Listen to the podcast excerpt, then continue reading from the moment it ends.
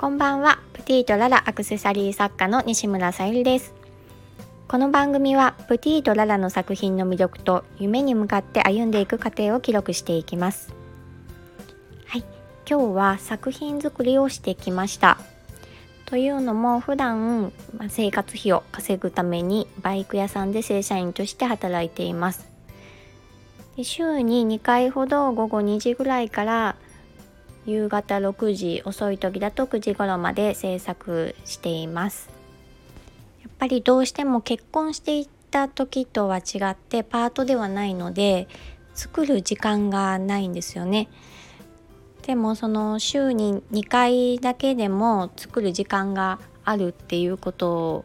はプラスに捉えて今できることをやっています。今の私の願望としましてはもっと自分らしい作品を手をかけて作り上げたいっていうのがありまして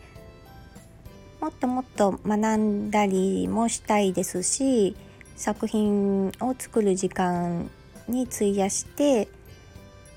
オリジナルの作品も作りたいなという願望があります。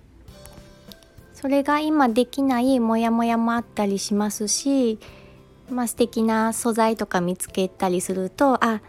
こういうの作ってみたいなとかっていう発想は生まれたりするのでパーツを買ってみたりするんですけど実際そのパーツを使って作る時間がなかったり取れなかったりするので葛藤は多々あります。私もインスタはしてるんですけども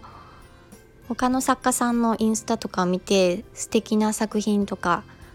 見ると嫉妬もします。こんなの私も作れたらいいのにとか。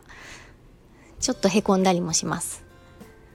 だけどそういったちょっとモヤモヤしたことがモチベーションとなってもっと作りたいにつながってるので